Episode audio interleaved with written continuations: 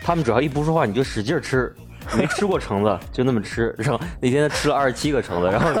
然后拍完拍完那一下午戏，他说导演我长口青疮春。期对里边二坤那种角色，我是特别向我还往。想拍一个洪尚秀啊，对对就是最后变成侯孝贤。有时候是跟别人较劲啊，没别人时候就跟自己较劲看了。整个过程，你如果不看片长多长时间，你没有那种感觉，哎，这个片子好长，嗯你，反而就意犹未尽看。对于个体的意义来说，你不是说二十岁的你要为一个女人负责，你要找自己，这是比较重要。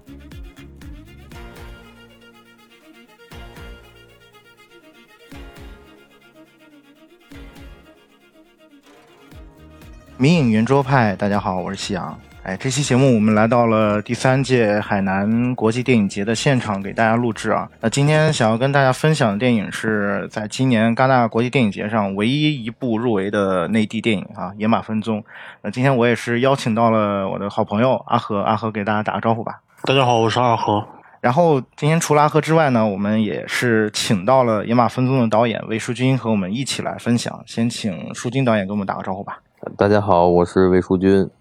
书君导演是第一次来海南吗？呃，不是第二次来，但是第一次来参加电影节，嗯，你感觉这里空气怎么样？空气肯定是比咱们那儿好呗。嗯，嗯，我我听说那个野马的这两场放映就是在海南都是爆满的。对，一票难求。之前听说啊，就连那个曹保平导演都是 都没有票。之前有预料过自己的这个电影有这么的火爆吗？没有，就是在平遥开始就，我一开始觉得是是不是安排的，他的来看电影的人太多了，然后就是场次少，然后后来就是去，比如也去金鸡放，然后也去的那个武汉也放了一次，嗯，对，就是都是大家还还都挺喜欢的。对，大家都想看看。嗯，因为我之前说听阿赫说他在平遥看了三遍这电影，对，你你觉得这电影就是你看完之后的感受是什么样？嗯，前两天看片，就是那些片子质量不太好，就整个人的情绪很压抑。就是之前看了对，几部，然后然后我直到看了《野马分鬃》，《野马》呢，它是还是一个很工整、很完整的一个故事性很强的电影。我就我就就是得到一个极大的舒缓，而且而且我是生活在北京，平时生活在北京，所以特别熟悉。对我从小就特别喜欢看那种讲北京人故事的电影，所以我看这部片子里边那种大四毕业生嗯，那种迷茫又漫无目的，感觉想起了自己。想起了我的大四，当时就是面临毕业，然后工作也没有着落，自己这个专业不是很吃香，嗯，很有认同感。导演当时怎么想到要拍这个电影？也是因为在北京的就是生活吗？还是？嗯，最早是跟我一朋友聊天儿，就聊到他聊他喜欢一摩托车，完了他骑摩托车就没没上高中，嗯然后后来我就讲说，我说我说我上大学也买过一个车，因为那个时候已经我已经毕业了，嗯我就讲了讲买这车的始末的一些事儿。他说：“哎，你这也挺有意思的。”然后呢，我大概讲就说我有一辆车，想买了车以后，就想想这车派上点用途。然后那时候我经常就问同学，就说说走上课去，我带你去什么的。人说不用不用，我说火电节到了，嗯，或者老问你说：“哎，你还搬家吗？”我说搬完了，就特想让他干点正事儿。老想显摆显摆这车？对，因为我知道他其实不是好车，嗯然后呢，那个时候的状态，我觉得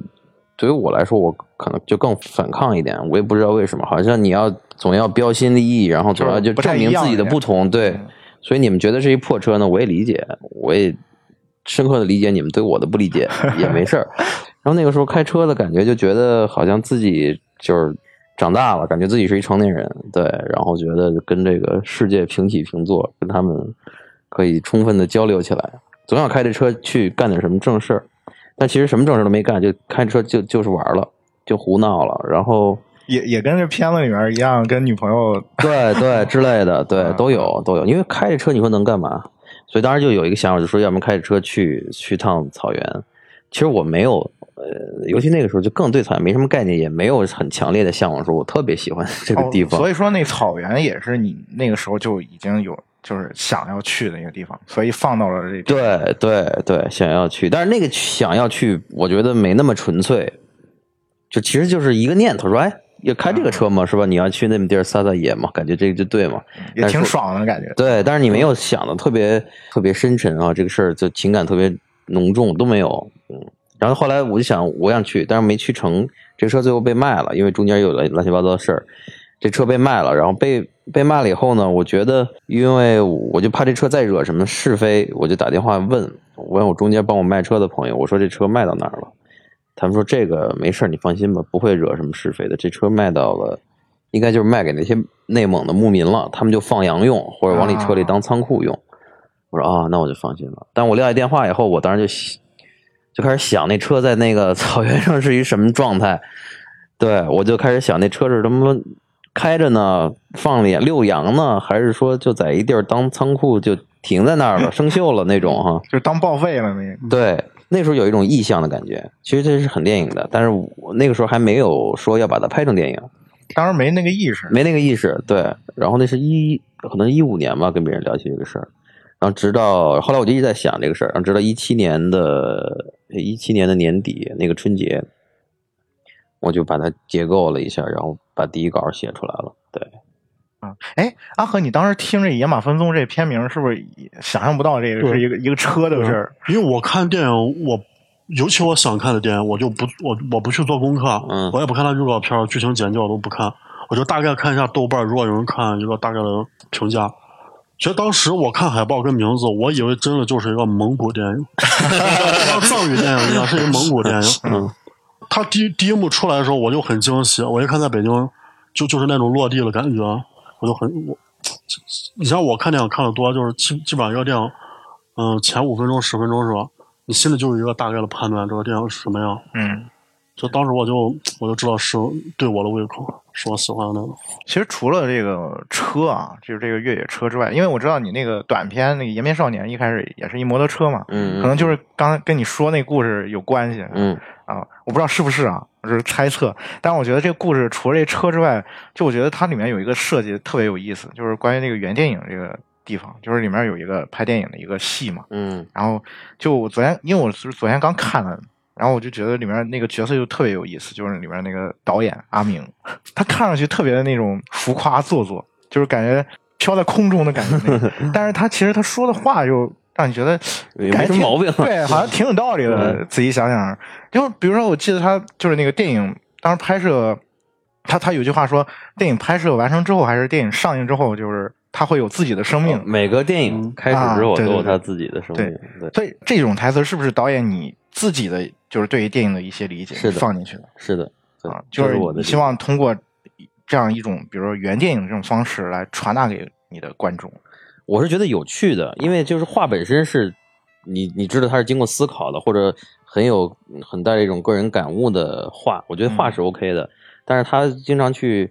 比较在一个不太恰当的状况去引述这个话的时候，它就产生了另外一种效果。对，但是那个话确实对有反差的。但是我觉得，比如说你很严肃的再去纯粹的聊一个形式上的东西，我觉得有点奇怪，或者说那个不是我喜喜欢的那种方表达方式。我希望他的诗意也好，或者他的智慧也好，是通过。不经意间，通过一个很扯淡的人物展现出来，但是我觉得这个就有趣，它丰富。就是你看他的时候，我觉得审美上多了一个维度嘛。那你在想这个人物的时候，是有原型吗？还是你之前有碰到过这样的类似的这种导演，或者是？嗯，他没有一个具体的原型，但是那个，因为我们就是艺术院校毕业，就是有无数个学生剧组都参与过，那可能是某种共性吧，结合吧。因为就是你想做导演那。你虽然没经验是个学生导演，但是你还是导演嘛。这个剧组大家还要听你的。但其实，在经验有的时候那个没达到的时候，确实有的时候是懵的。但是有的人就被又被架在那儿哈，虚荣也好或者怎么也好，那他可能要去试图掌控这个局面，嗯，把自己一知半解的东西拿出来说，对。但是我觉得他他是一个共群像里面比较共性的一个对。那电影当中就是有没有你觉得你自己印象特别深的？角色，他呀，彤彤呀，对啊，我这印象都挺深。哎，我记得阿和说你最喜欢的就是彤彤，是吗？嗯，我里边其实每个角色我都很喜欢，因为每个人都很有特点，都很鲜明，都能让人记住。但我当时，嗯，我当时是我看豆瓣看原因表，嗯，我看到赵多娜，我兴奋了一下。为什么？对我归我我当，所以我当时我发微博的时候，我就说，可能整个平遥，嗯，只有我可能是冲着赵多娜这个点，这是一个点。呃，是吗？我记得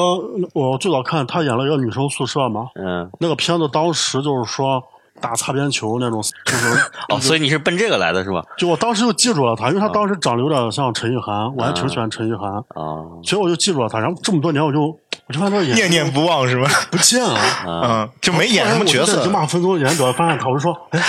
那这个片子我一定要看。这算是暴露了是吗？那不过不过确实，我在昨天在看的时候，就是就草原上那场戏，嗯就他俩呃周游开着车去追他，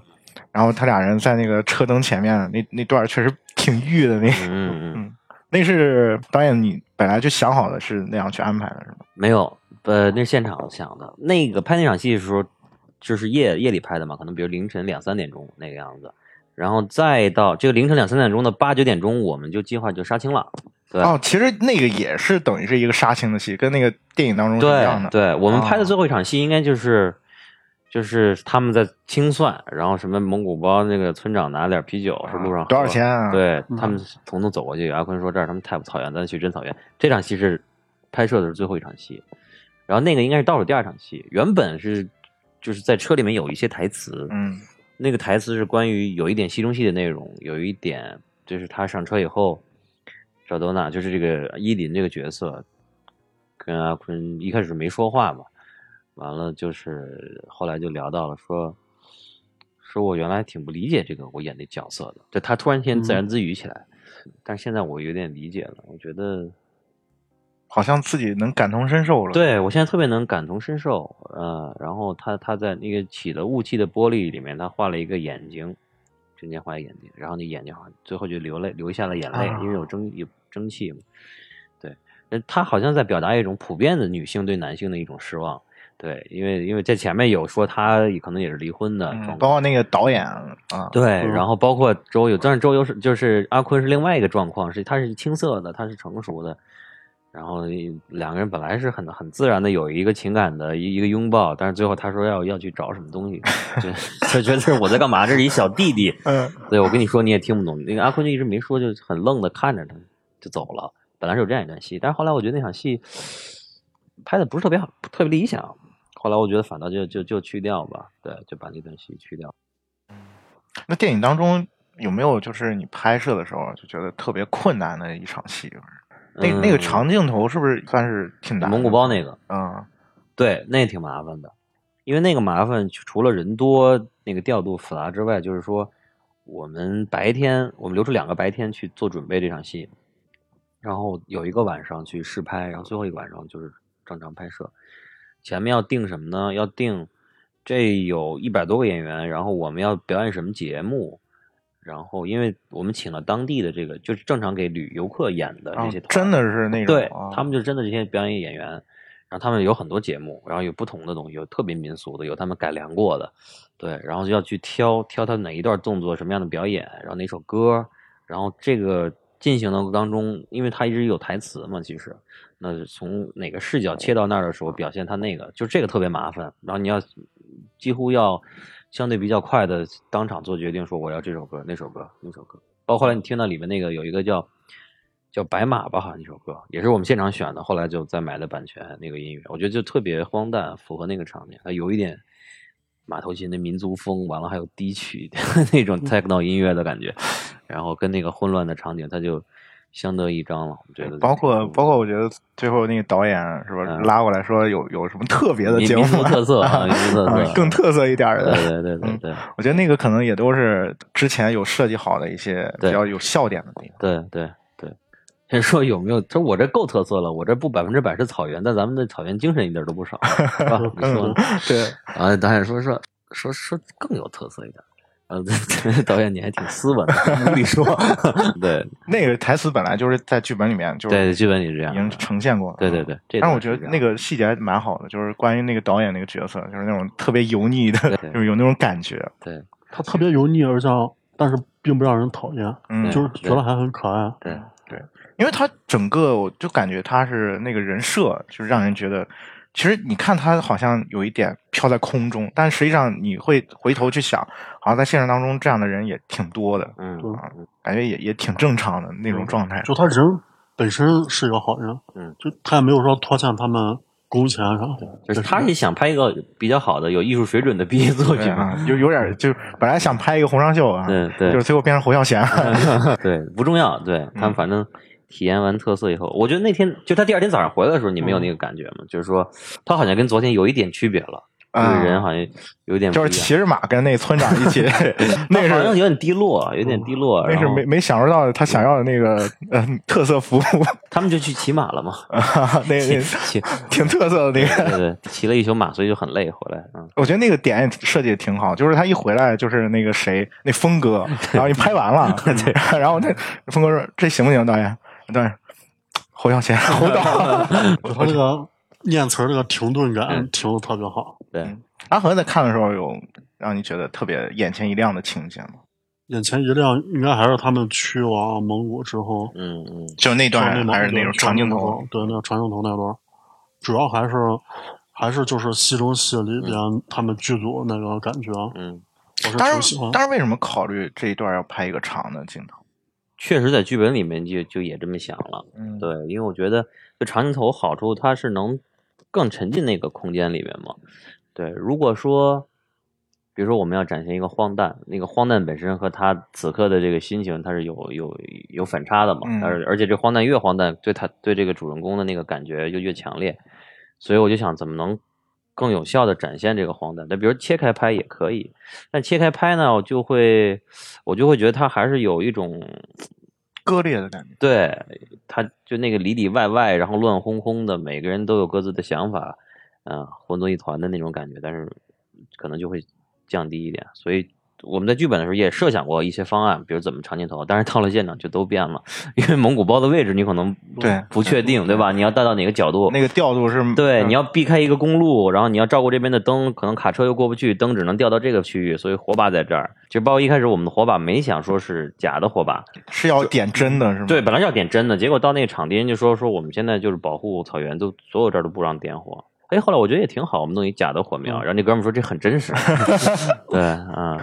哦，其实我觉得我对那场戏我的理解就是整个他的那场戏是啊、电影当中的那个电影的一个整体的一个呈现，就是语言电影的，嗯对，好像是你可以把它当做是一个戏中戏的那个，就是很小的一个戏剧点。嗯然后它可以是主人公的一个梦，或者说是主人公的一个主观的一个呈现，嗯或者是主人公一个他的理所想象的那个世界是什么样的一个呈现。嗯我觉得这样从这个角度的话，长镜头是一个特别完整的去呈现嗯这个表达的一个方式。而且开头也有一个长镜头，他们在电梯一上去，啊跟他女朋朋友出来了，对，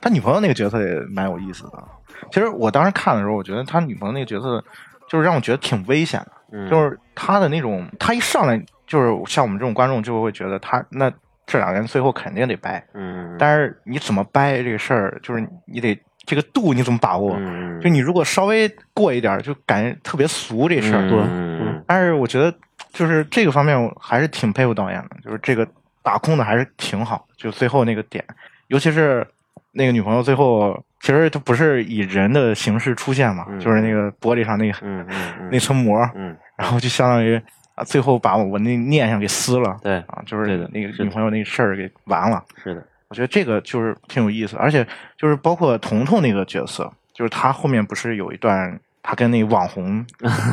女朋友，然后有有一个那那个东西，我觉得是不是啊？当然这是我理解啊，嗯。可能是不是也有有就是互文的作用在里面啊？其实也在暗示他女朋友可能也有这些东西在里面。呃，那个倒还好，但是我就觉得说他们在，就比如彤彤，我要单支出一撇去讲他的一一个事儿，一个是说嗯。再瞄重一点这个角色，嗯。对，另外一个我觉得关于情感性，有的时候是含混的，在那个年纪，嗯。我觉得是含混的，但是今天我觉得越成熟越能分清两个事儿，那越不能成熟的时候，其实越分不清，所以才才会有说弟弟觉得哥哥这个外卖没送出去，在这吃蛋糕挺可怜的，说 哥哥以哥哥的身份然后带你去是吧？嗯，体验一下。体验，其实我觉得这是讲男人的情感嘛，就是说，就是是小男小男人的情感，很不成熟，觉得，但是他觉得他比他已经成熟很多了，说哥今天带你玩一玩好玩的，其实是一种安慰嘛，我觉得这个其实挺真挚的，对，但是不知不知道安慰成里边又变成一种闹剧，对，嗯，包括后面他去带他去那洗浴中心，嗯。碰到李梦那个角色，嗯嗯。啊，那段儿给我印象挺深的。嗯。就是当时李梦一出场，他两人那个互动，嗯。就是就是让我想起那个《小偷家族》里面那个那叫什么来着？那个女女主，然后啊他有一段，安藤英吗？不是不是，就是那个小小女孩儿，哦。然后她去那个她去那风俗店打工嘛，嗯。就是也是有这么一段儿，就是其实就是这男女之间的那种，包括彤彤她自己作为一个就是还未成熟的一个小孩儿，然后苏州处男，啊，对，嗯处男然后然后嗯要在那天晚上要要要经历一个仪式，要耍一下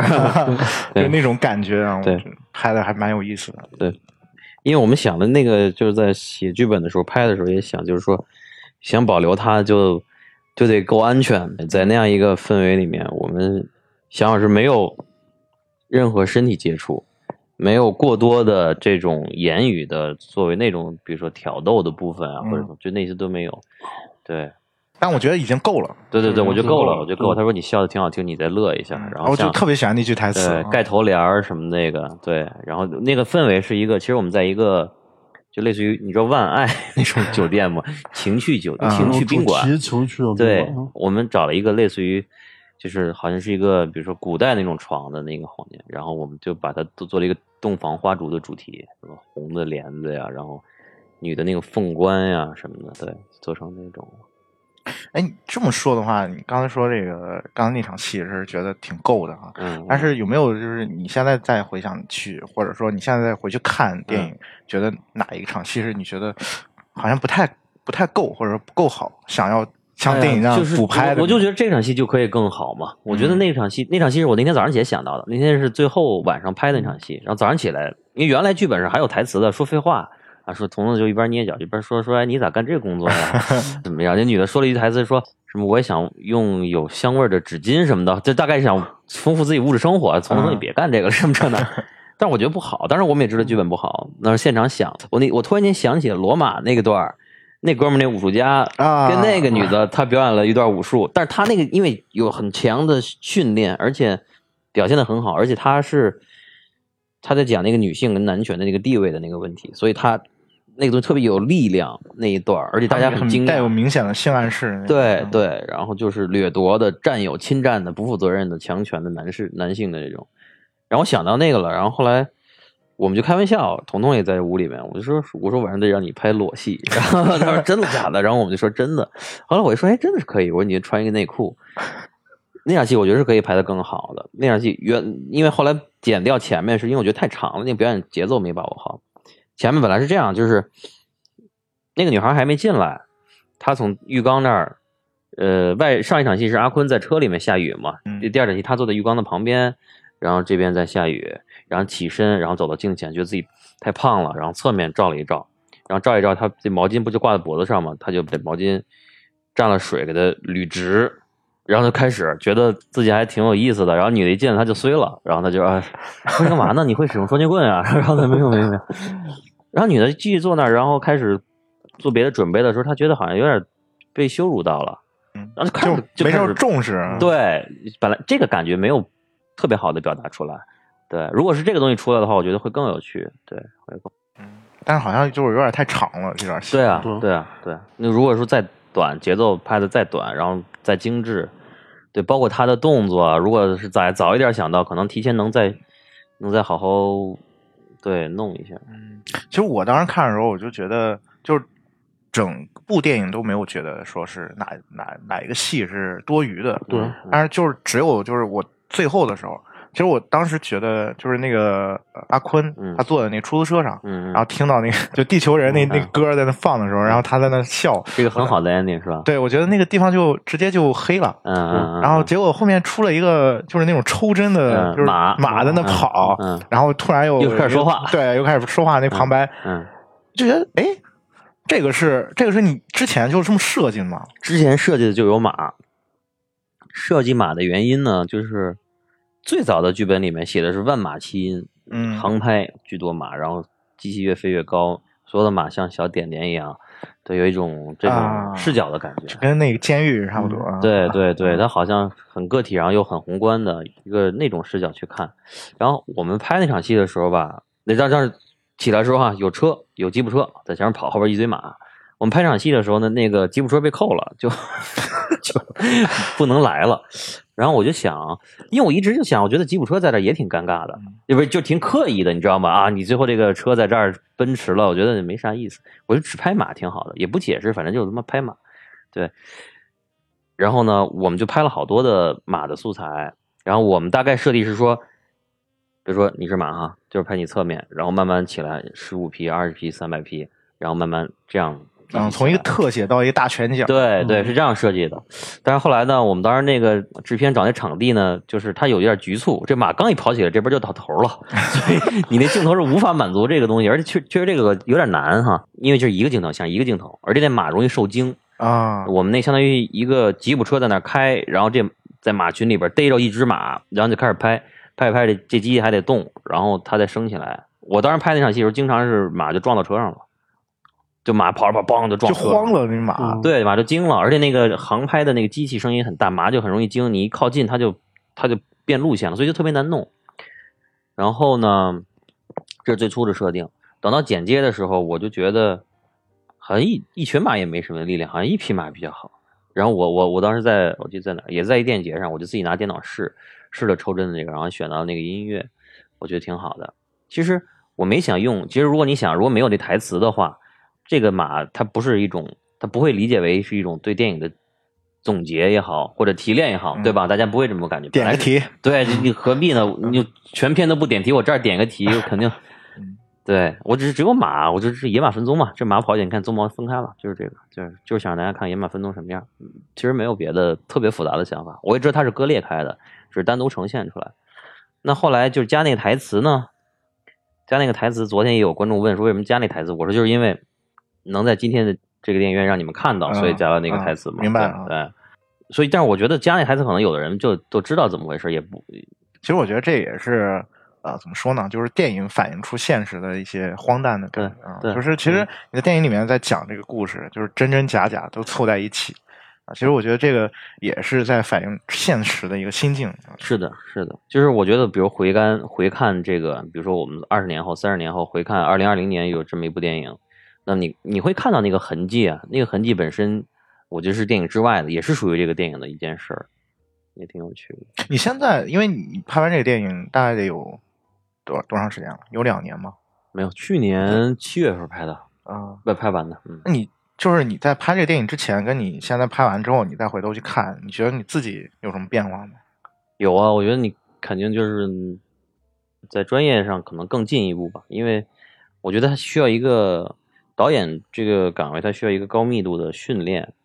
那可能，而且比如导演准备一部作品，你可能要两年、三年，对他不像，比如说摄影师或者演员，他可能一年接两三部也 OK 的。对导演的训练其实是比较珍贵的，嗯，因为你要高密度去解决一些具体的问题，我觉得这方面是是感觉能感觉到自己有进步、有提高。对，比如你每天都在处理时间、空间的这个具体的问题。对，上学第一天老师就说这是时空的艺术，但其实。只是理解文字的意思，没有理解你对空间是什么意思。但我觉得拍完这以后，对这方面理解挺强的，就比原来会好好很多。哦，所以说那个片子里面阿坤，实际上他的那些经历也是你上学的时候一部分受过的一些训练。对，一部分，对一部分。包括他那个，我觉得他吹小号那那段落也挺有意思。嗯，我不知道导演是你自己就。原来就吃小号吗？还是没有？我是弹钢琴，弹钢琴。对，把它换成法国号了，换成圆号了。对，我觉得他那个片子里面就好多音乐都是挺有特点的，包括最后那个地球人什么的。嗯，就是这个这个音乐是是因为你是受过这种训练，所以说你对这个东西是特别敏感吗？还是有意思吧？这音乐，嗯，我觉得它合合理。比如那个地球人，然后还有那个什么白马，还有中间，比如他们什么。开机饭，然后吃完了，他们唱那说唱什么的，对，还包括最后巴赫的音乐，其实他们都不是一张专辑里边的，就不是一个系统里面的音乐，对。但我还觉得都挺有趣的，他会给电影一个复调一样的新的维度。对，你看最后那首歌在出租车里出现的时候，其实它是一个很很那样的音乐，我们不，它不是那样高品质的音乐，对，但是它有一点悲伤的感觉，然后有一点，哎呀，有点苦涩中有点有点戏谑的况味，我觉得那个是。特别有意思的，如果那时候放一个沉重的或者纯粹欢快的，我觉得都不对。反倒那个时候，那哥们儿的歌在电台里面打榜出现了，嗯就好像在荒诞中还有花朵开出来。对哎，我看那《演艺职员表》那嗯歌写的那个，就是写歌那人，好像就是里面演那个角色那人是吗？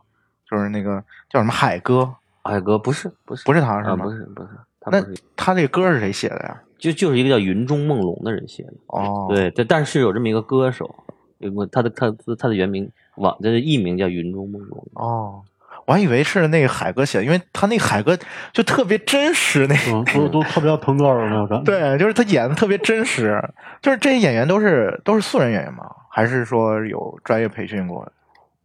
彤彤不是，呃，彤彤是素人，就是说没演过戏，没表演经验。然后呃其他都是演员，只不过他没那么没那么有名气吧，大家都都是哦都是演员，大部分都是演员。那彤彤作为一个素人演员，在你戏里面，你是就感觉他跟那个专业演员之间会有什么区别吗？或者说你在调教演员的时候，会感觉出有什么不同的地方吗？有，就是他会给，因为因为他很聪明，而且他也很自在。这个这个表演演员本身就挺放松的，我知道他放松下能达到那个状态，很很接近我的角色，所以这点我能确定。嗯、而且他的他的所有的 reaction 都很真实，你很相信。对他听到就是听到了，没听明白就是没听明白，他会给你一个很真实的反应，他不会演给你看。对，这些都是特别宝贵的，我觉得，就是你你用别的技巧无法弥补的。对，然后包括比如说我们在片要放，后来他们有朋友告诉我说说说廖凡老师说说这小胖子演的真不错，真是挺棒的。你想，我就跟他说，我说你，我说你可以了，我说现在这个柏林影帝夸你了，说你演的好。对我觉得他这个确实挺好，但是呢，他因为没有这个经验呢，他不懂得收束，他不知道怎么去控制，给一个反应可能很琐碎，或者像日常里面那种东西，他嗯掌握不了那个节奏感，什么时候该亮相，该顿一下，什么时候该用你的这个理性的那条思路去控制一下你的表演，这个不会，这个就是需要经验再去，或者说导导演在帮助他，镜头在帮助他这种。这个片子里面除了依林之外，有没有其他吸引你的角色？阿和相信我，就是还是周游那个角色阿坤。嗯阿坤那角色是不是有很多是你身上自己的经历在里面？嗯，对，百分之三十吧，嗯百，分之三十。卖车这个也是他。对，卖车，但是卖我真实经历他没有，就是我没有经历卖车现场，因为我都是不想见到这辆车了，就觉得它很晦气，对，就没见到这辆车。那其实是不是也有说周游在演这个角色的时候，也加了一些自己的想法在里面？对，当然这个是逃不掉的。我觉得演员在面对角色的时候，他至少要是自己能捋顺他一个表演的思路嘛，才能才能演的好嘛。对，片子里面，因为这这其实算是一青春片儿嘛，嗯，就是阿和，你觉得就是你在这片子里面有看到自己的青春吗？就是之前我我昨天昨天看那场电影的时候，正好那个张扬导演在在那儿嘛，然后他就在那说说这个片子看到我我那个二十二十岁的时候也、也这样哈，嗯就是大家都都这样，然后开一破车，然后没事儿震一下，嗯对，嗯它它里边都是我的青春投射不是太多，但是我青春期对里边二坤那种角色啊，我是特别向往，我能成为这样的人。你想活成那样，就我想说活成这样，就是我不考虑什么物质东西，也不考虑那样，我就我就随心那种感觉。啊嗯就是说我我想去草原，我就直接开一车就走了，嗯我不会去做什么规划这种，嗯嗯我挺想活成那种自由自在。结果你结果我现在现在已经现在接近这个状态，嗯因为那个时候上学那会儿，你的那个生活费各方面都从经济上有限制，嗯会有一些限制，所以你不能说你自由自在的就抛开一切。我当时做不到这种状态，但所以我当时我那时候喜欢看北京的片子，就是我就特别喜欢北京人身上那种，就是说他没有想太多，对他都嗯想问题都很简单。嗯，所以这也是你觉得青春片儿就是最应该有的东西，是吗？对，就是自由洒脱，因为因为人就是步入社会之后，就是各种条条框框，你应该怎么样，应该怎么样，你不这样的话，就可能会影响到你的工作或者怎么样。反正就是说，只有在校园大学那四年，我是我觉得最宝贵的，真正没有人去约束你，去管你，你可以就是为所欲为，只要不犯法就行。其实我倒觉得，就是我在里面看到的好多东西是，就不是那么的冲，嗯就不是说我得控诉什么，嗯我得吆喝什么。嗯没有特别愤青那种。对，就是不是特别的那种，我我好像我以前那个经历嗯就怎么着了，嗯这社会毒打了，是吧？就包括里面那个，我觉得有一个设计啊，我觉得应该是导演特意设计，就是阿坤他的父母就是全程都是失焦的，就这两个人，你到最后你都不知道他长什么样，嗯就是他他妈连连露脸都没露，嗯就是只有声音。对，然后这可能也是就是因为最近我们就是老是流传那网上就说那什么父母皆祸害什么的，嗯。但其实你回想一下，就每个人都是这样，嗯就是可能每每个家庭都有自己自己的问题，嗯，所以说你看到这个东西的时候，你会觉得哦，其实是有，比如说呃原来的家庭父母对这个孩子的影响，但是但这个事儿不是说我要冲我爸妈挥拳头或者怎么样，啊对对对。嗯就是一个就是展现这个东西对，就是他成长过程中就是有这个元素在，对，而不是说我得介入他，只是一个观察的一个角度，对的，是的，这个其实是不是也是导演就是特意去做的一个设计？对，设计过，因为一个一个教育教育别人的人，一个老师，嗯，但是你你你可能你数学教的很好，你都是出了好多考试、好多练习册的人，那是嗯。哈。但是教育你的儿子是另外一件事情，教育不好的时候，就有他父亲那样的职业的人出来帮助他 教育。对我觉得大概是这样设定，而且在这电影里面，我不想强调说他家庭的具体的矛盾，嗯嗯，如何导致他今天的样子？我觉得这个不是主要是聊的东西，只是一个背景。那可能就小时候他妈管得很严啊，或者让他吹小号以他为荣，后来慢慢长大，有点自己想法，越来越叛逆啊，两个人较着劲。我觉得大概就是这种，就主要还是在讲他外面的事情啊。我觉得那个是一个一个背景。我觉得，除非你拍一个家庭片啊，你把这个伦理之间的事儿扯得很明确，那你才知道什么样的父亲跟什么样的母亲有什么样的矛盾，导致儿子在这个关系里面和彼此之间是什么样子。我觉得那个才是就是有用的，嗯否则就变成说，比如再多几场戏，再具体他们的矛盾，那就变成那还是一个伏笔嘛，就是我要解释今天这个叛逆的孩子，因为有这样一个不幸的原生家庭，对我觉得这个就没趣了，而且这种电影也太多了，对吧？就是没没什么意思。它容容易偏离主题。对啊，容易偏离，跑偏容易偏离。其实还是感受到一种人物的状态在那儿，就在这个电影当中的一种。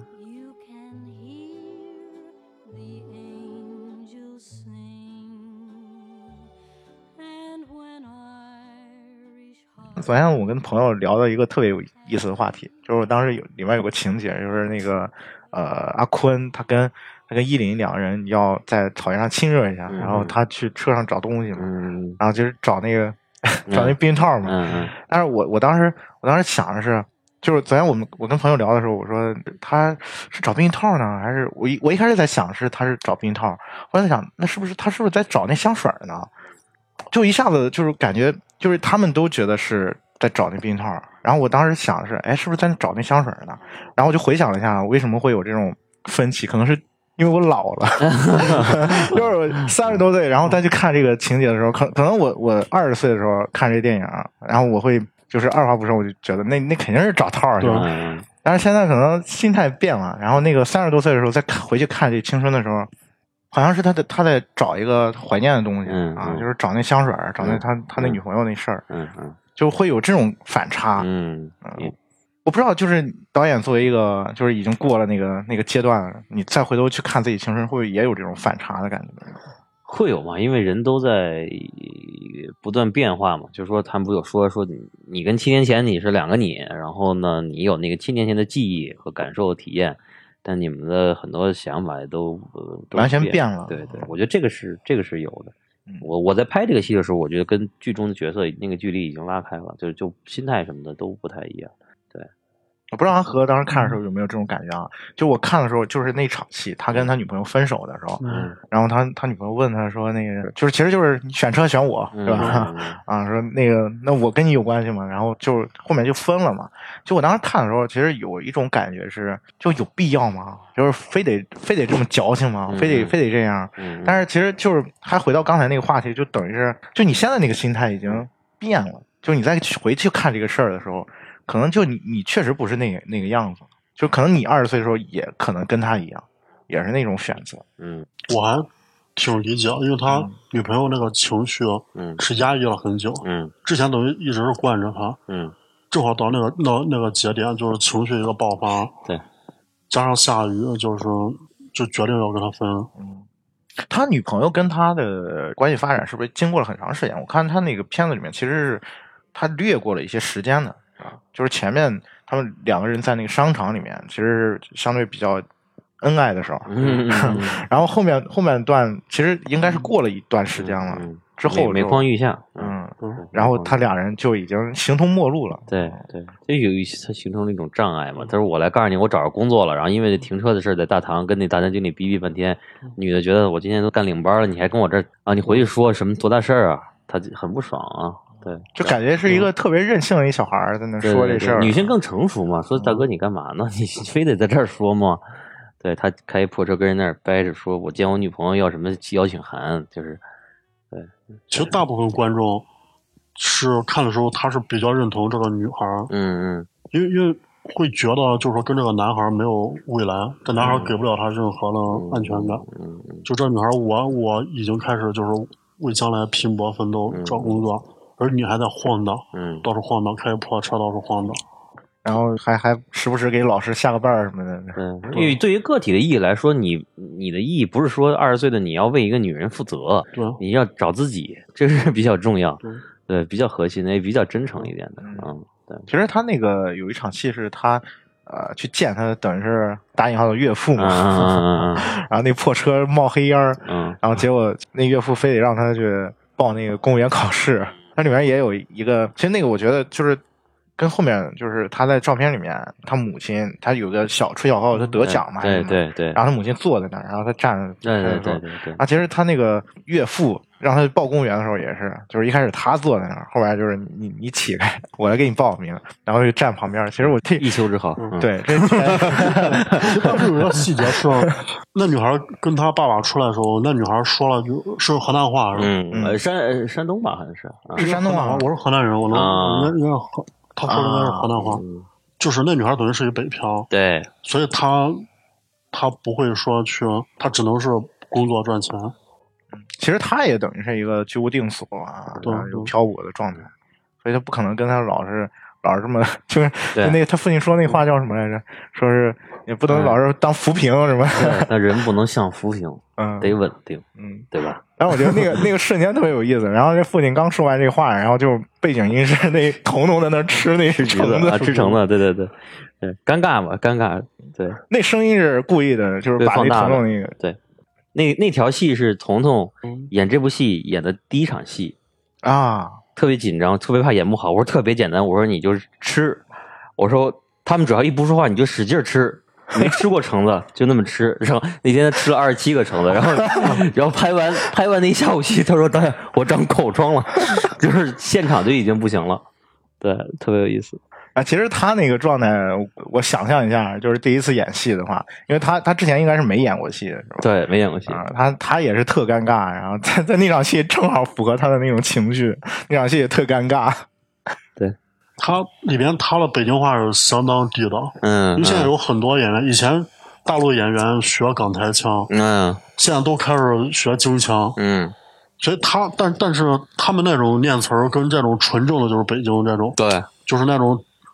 那种代入感是不一样。这个就是之前就想过，就是一定要拍一个北京的故事，是吗？呃，我之前想的就是他们大部分都是北，但是别人想那个阿坤也是说北京话，但是后来周游可能他的他他达不到嘛，所以我们就换了一种人设，就是就是可能也在他父母那辈儿就不太是北京的，但是呢调整一下。那彤彤就是北京人，那个演员就是北京人，然后这导演、摄影师都是北京人。周游觉得还是不错，嗯我觉得还是不错，就是他那个北京味儿得往那方面去靠嘛啊，，嗯，是是有是有一种就是当年夏雨演演北京小孩儿那种，是有那种感觉。周游是一开始就定下来，就是他来演，是吗？经历了一段时间，因为第一次看资料就觉得不是特别合适。嗯，因为他不是北京人，是 吧？也不是北京，他那资料就是一个转一个篮球，然后嗯就歪嘴一笑，有点像那个特别那种有点痞，是吧？青春偶像那种啊坏男孩那感觉。对，嗯我不是特别喜欢那个他那照片。后来我跟他说了，然后后来他们说还是见一下，说本人可能更好，感觉更直观。对，然后我们中间也一直找没有特别合适理想的，然后再见面啊，见面觉得还不错。在大体上他是有那种他有一种较劲的感觉，有的时候是跟别人较劲啊，没别人时候就跟自己较劲，他他他骨子里就有点这种感觉，对，所以我觉得那个跟这角色是有相相近的部分，对，其实他那个角色会让人想起《阳光灿烂日子》那个夏雨，是吗？不是阳光，我我我反而不是杨杨灿，我是那个那个片子北他拍那个北京那个独自等待对，啊独自等待里边那个感觉，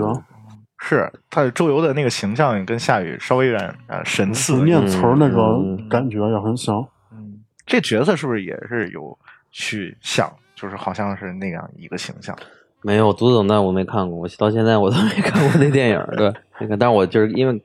就是放完片儿，有的人就会提到这个片子，这个电影里面有好多的一些迷影的梗嘛，啊包括这个导演一直在提那个侯尚秀、嗯侯耀贤王家卫啊、嗯王家卫王家，嗯但是然后这片子里面一直在说啊，你看他人家都不用不用剧本拍啊，这个是就是导演你本身就是有这种想法吗？追求还是就是就觉得只是人物？挺挺羡慕他们的，我觉得他们做的很好。但是那个肯定不是说谁都可以，就是比如黄上秀有的时候就每天早上起来写剧本，然后嗯白天拍。啊金明熙我看一个采访的时候说拍了十几天了，然后他问导演说：“我是不是女一号？”导演说：“现在还不知道。”对，我觉得这是一种创作上的趣味吧。对，嗯嗯，他们他们作为一个前辈的电影人，很优秀的电影人，他对后面的正在学这些电影的人，他会产生这种影响。对，你觉得这导演对于呃，就是你创作当中就有没有就是你的所谓的师傅，嗯或者说是你特别想要去追求的一个导演或者是一个大师？侯导吧，可能是，嗯嗯，我觉得他应该还是华语电影之光。对，就是因为他他的作品，我觉得他总有一种悲天悯人的那种情怀，就是这种视角或者这种感受是很强烈的。比如风贵风贵来的人，风贵来的人那几个人哥们儿在那儿海边瞎玩扒裤子，然后贝瓦尔第的那个春开始放，我就那种感觉，悲情城市天天色已晚，一大个家族的人在那儿合影，嗯。我觉得他是带了一种视角的，那种视呃视角里面是有情感，然后是很浓的，但是他没有把它用语言去拆解开，对他只是看似是一种客观的呈现，一种观察，一种观察，嗯，而且他的那个东西来的就比较就比较用今天流时髦的说法就是比较东方吧，对我觉得就是特别喜欢他的电影，可能导演也是特别喜欢那种特别留白的东西。对对，嗯，其实你看黄长秀他也是。他，你说他是话痨电影，或者说他一直在叨叨叨叨叨叨，但是他聊的东西是有趣的，但是他也有留白，他跟伍迪·艾伦还是不一样。伍迪·艾伦更可能更西方，就是说掰开揉碎，我们今儿就聊这东西是什么样的。对，但是那个有的时候这个黄长秀的电影里面还是说说不说了。我们现在开始看民喜老师，对对，看他抽烟啊，看他喝咖啡，对我觉得也是有还是东方的东西。嗯，其实看片儿的时候，会不会有也有那个，就是观众会觉得，导演你这这是讽刺谁吗？就是说你把把那个把那导演就嘴嘴边上老是挂着红嗯红长袖，可能是讽刺一帮就是电影学院，嗯整天幻想自己将来会成为谁谁谁，对，而而不是而而本身他拍东西又不是脚踏实地那种学生嘛，对。我觉得这个就是就是所有这个电影的所谓批判层面的东西，我觉得就点到为止，就是就是到了这个尴尬也好，或者说这种荒诞也好，就到这儿了，嗯也不也他不也也不深刻，他只是看到了看到了他就是观察。对，就观察到了，我呈现出来，因为你觉得有趣的原因，其实就是因为它是有错位的嘛，嗯对吧？所以大家觉得有趣。那这个错位里面是有观察的，它是一个观察的结果，我觉得。对，但是你要说这个东西再去往下怎么去辩证，我觉得也不是这个电影想讲的特别后面的事儿。对，只是你的经历里面有很多这样的人。嗯，其实就像那个导演说的，就是那个原电影里面那导演说、嗯说他这个要克制。要 对，咱们一定要克制，是吧？要不然我老觉得在拍过场戏。对对，我也觉得，就是看完这电影，我也是觉得，就是有好多东西都是特别克制，就是适可而止。嗯其实我我我是特别喜欢那种就不带就是 no judge，就是没有评判的那种嗯东西，嗯就是呃，像《失之愈合》也是特别喜欢拍这种东西。我觉得在《野马分鬃》这个电影上面也是看到了这个部分，嗯就是特别的没有说是不是说不是说我我觉得那个女朋友选择了现实，他就怎么着了，或者说那个阿坤他就他就非得是那样。嗯就很多时候都是啊，他人物就是那个状态，就到到那儿到那儿到那儿嗯就那儿。嗯，就没有说他过多的去我加入我自己的那个想法在里面。对，因为我觉得就呈现一种观察嘛，就是这是观察的结果，但是每个人面对这个结呃这个呈现的你的状态，大家会有不同的想法，呃，而且拍电影未必就比观众高明嘛，这是肯定的嘛。而且我觉得给一个在一个艺术电影里面给出一种生活的结论，仿佛反正对我现今这个阶段的我来说，我觉得没什么意思，也没意义。对，嗯，其实就像那个电影里面说的，可能更希望的是，就观众能看到自己的东西。对呃对电影它有自己的生命。对对，嗯，他你要比如说常看电影的人，就比如说你像咱们这种工作上就是处理这个事儿，还能有多新鲜的故事让你觉得故事上特别新鲜？就早就拍完了嘛，对吧？嗯就是这些嘛。但你其实无非就看的是他文理嘛，就是说那这两个人可能分手了，OK，怎么分？分完了以后怎么着？他们细腻的精神的状况、情感的变化，或者他们的价值的那个碰撞，怎么通过一些情节或者电影的很特定特别电影的方式展现出来，大家觉得我操，击中我们一部分，或者我们觉得有感同身受的一部分，或者和我们的生活体验、生命体验有接近的部分。其实他看的是这个事儿，对，所以我觉得你说再怎么编它，或者怎么，我觉得没没没什么新鲜的。对，嗯其实这也是我觉得，就是这个故事，它不是说特别有那种强烈的戏剧冲突，或者那个嗯情节特别强的那种，但是他把那个人物的状态就表现的特别完整，就包括这几乎把所有的人物，我觉得都是有一个交代，就是他们对他们到那个地地方，他们会是什么样的一种感嗯觉啊？就是他们经历过之后，他们会变成什么样？他就这就很符合一个真实人物的一个轨迹。我觉得最后那个那场戏也挺暖心的，就是虽然说就是我们不带评判去看这个事情，但是给主人公一个抚慰吧，就是最后说那个阿坤说，就是像强奸一样把他那个 那个那个 那个纸都撕下来了，是吗？嗯把那然后，但是他最后还是问说这车能到内蒙吗？啊，能到，能到啊对，就是我觉得。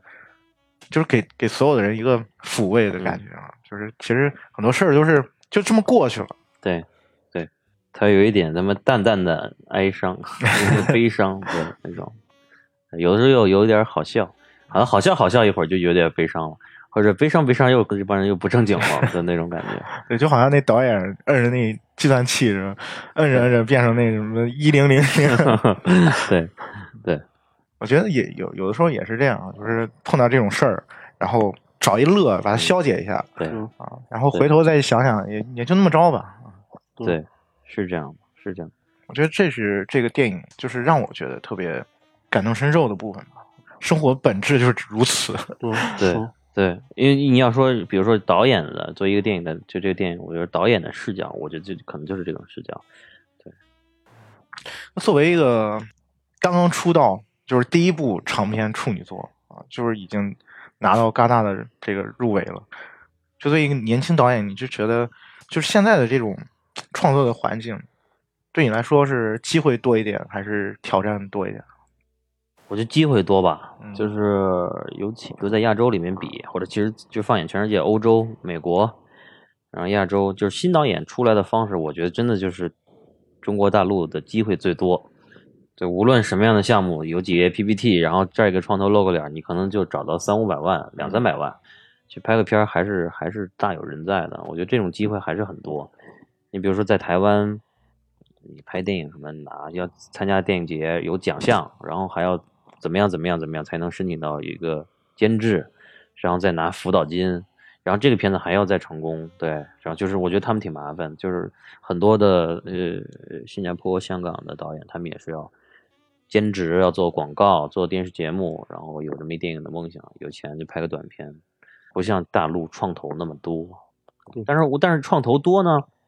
这创投本身又泥沙俱下，什么都有，对，牛鬼蛇神，牛鬼蛇神，什么什么都敢说，反正就是，对，也什么项目都有。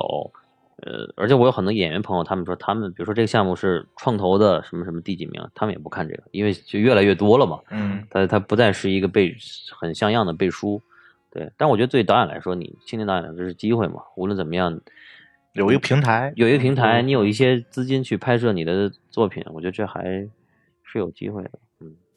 嗯，就是说你整看了整个过程，你如果不看片长多长时间，你没有那种感觉，哎，这个片子好长，嗯你反而就是意犹未尽看完嗯。嗯嗯，对对，这也是就是我们对基本上就全程没有注意这个时长的问题。嗯所以我看我看完，其实我对里边那个导演我特别好奇，嗯我就想能继续观察他的生活，嗯，就这个人最后会变成什啊，么样？对他拍这个作品，他最后呈现出来是什么样，嗯就会特别好奇。其实我倒觉得，就是这个文本它的结构是挺有趣的，嗯包括这个、嗯这个原电影里面，他马死了，然后来找她的丈夫对啊啊，然后这个 外面是阿坤，对他这个车到底怎么回事儿？然后这个女朋友走了，对，而且，我觉得有很多东西都是他会给你很多遐想，你去嗯想每一个人物了，接下来他他以前是，哎比如说阿坤跟他女朋友怎么在一起，对，然后他们接下来人生轨迹，你会会有一些联对想。它的画外空间是可以有一个特别好的一个扩展。因为它不是一个传统的那种戏剧的三幕啊，或者是对相对常规的那种文艺片里边，嗯就是大家基本能猜到路子那种。我觉得它后面怎么发展，其实大家是没概念的。你第一遍看它，其实真不太知道它要怎么样的。嗯对，这个还这这个电影有有有意思的地方。包括那个监狱里面那野马野马分鬃啊，嗯，那一一摇过去，估计大家都哦哦是这样啊，嗯。其实很多时候就是啊、明白了。对对，好，基本上我们今天就差不多啊，然后时间到这儿了，谢谢导演，谢谢。谢谢，希望电影上映之后，就是我们肯定是要先要肯定会为大家推荐的，好好好，到时候希望，嗯、希望导演下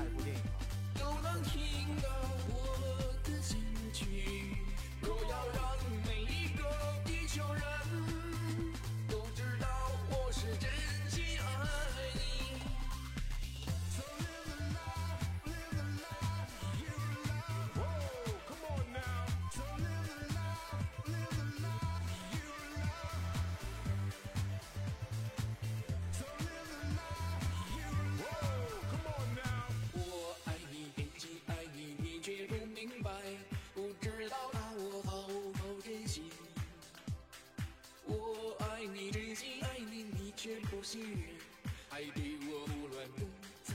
疑。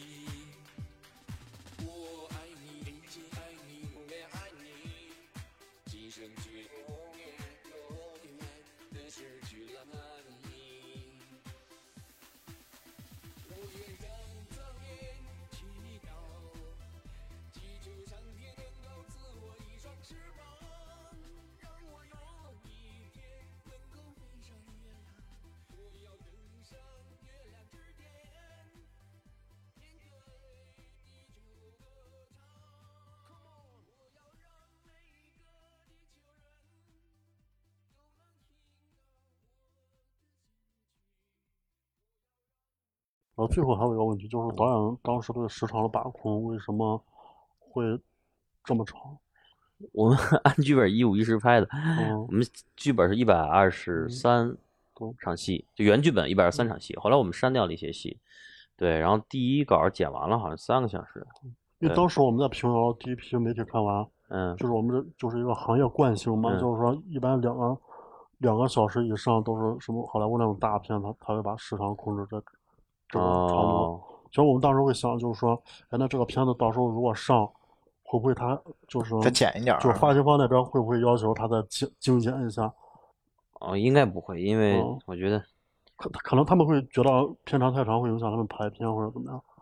我觉得对这样一部电影来说，伟大的阿里巴巴影业应该不会提出这种要求。对，就是还他们就是合作过程也特别好，就是他们还比较尊重嗯我们的创作意图。就是你说它的商业性可能也许有，但是它肯定不是那种特商业的特别类型青春片的那种嗯那种路子嘛。嗯对，所以就是很大的一个原则上，就还是尊重。嗯，最原始的这种表达的状况，它应该是一个什么节奏就是什么节奏对，我们不应该把它就换一种包装方式，为了变得更卖钱或怎么样对